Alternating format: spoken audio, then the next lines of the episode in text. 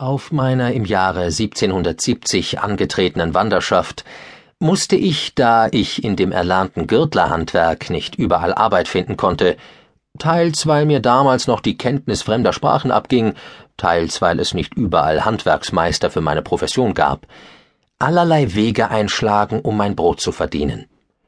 Unter anderem musste ich in Genf bei einem Rotgießer und einem Vergolder, in Lyon bei einem Glockengießer, in Paris bei einem Schwertfeger und in London in einer Zuckersiederei Arbeit nehmen.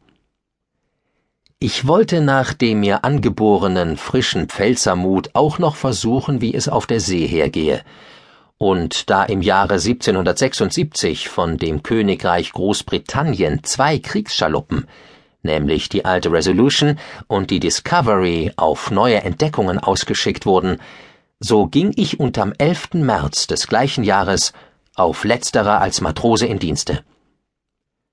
Die Resolution hatte 112 Mann und 16 Kanonen, die Discovery aber 72 Mann und 12 Kanonen an Bord. Erstere wurde von dem bekannten Weltumsegler Herrn Kapitän James Cook als Kommodore, letztere aber von dem Herrn Kapitän Karl Clerk kommandiert.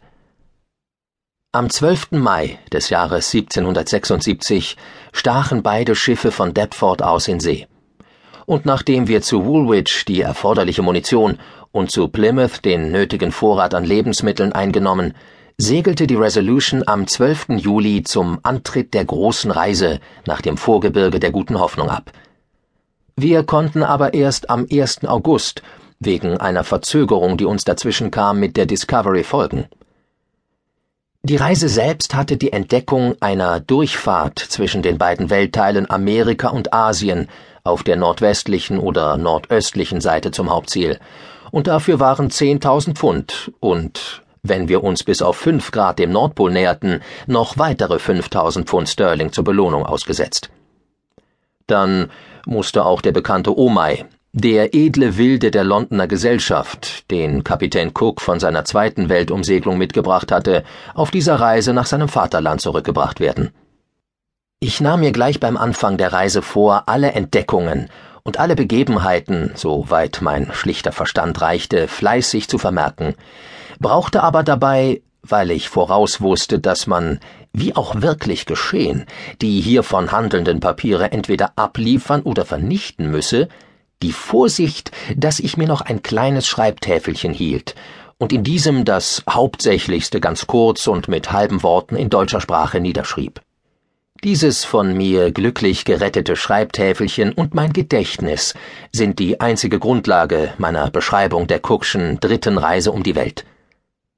Von Plymouth aus ging unser Lauf nach dem Vorgebirge der guten Hoffnung, fast gerade gegen Süden bei den Kanarischen Inseln und dem Königreich Marokko in Afrika vorbei. Wir hielten uns immer nach Südost, ohne eine Insel zu betreten. Unterwegs am 23. September fiel der Seesoldat Korporal Harrison durch Ungeschicklichkeit über Bord. Weil die Nacht schon angebrochen war und sich ein starker Wind erhoben hatte, konnte er von dem mit fünf Mann ausgesetzten Boot nicht mehr gerettet werden, und fast hätten wir durch den ungestümen Wind auch noch die fünf Mann darüber verloren. Am 10. November kamen wir glücklich an dem Vorgebirge der guten Hoffnung an, elf Tage später als Herr Cook. Nachdem wir hier unser Segel und Tauwerk ausgebessert, außerdem noch einen so großen Lebensmittelvorrat an Bord genommen hatten, dass wir mit jenem aus England mitgenommenen auf volle 22 Monate vorproviantiert waren, und nachdem wir zu der von England aus auch schon mitgebrachten stattlichen Anzahl von Geißen und Schafen noch ein paar Pfauen, zwei Hengste und zwei Mutterpferde, zwei Stiere und zwei Kühe eingenommen, segelten beide Schiffe am 1. Dezember wieder ab. Wir nahmen unseren Lauf nach dem von Frankreich einige Jahre zuvor angeblich entdeckten Kap eines südlichen festen Landes, und am 11. Dezember fanden wir ungefähr auf dem 42. Grad südlicher Breite zwei kleine Inseln, welche gerade einander gegenüber, die eine gegen Süden, die andere gegen Norden liegen und beide gebirgiges Land sind. Wir fuhren, ohne uns aufzuhalten, zwischen denselben durch, und als wir am 24. desselben Monats beiläufig an den 49. Grad südlicher Breite und ungefähr an den 70. Grad östlicher Länge, von Greenwich angerechnet kamen, stießen wir auf ein beträchtliches Land, das Kapitän Cook zuerst die Inseln der Verzweiflung, später jedoch nach ihrem Entdecker in die Kerguelen-Inseln benannte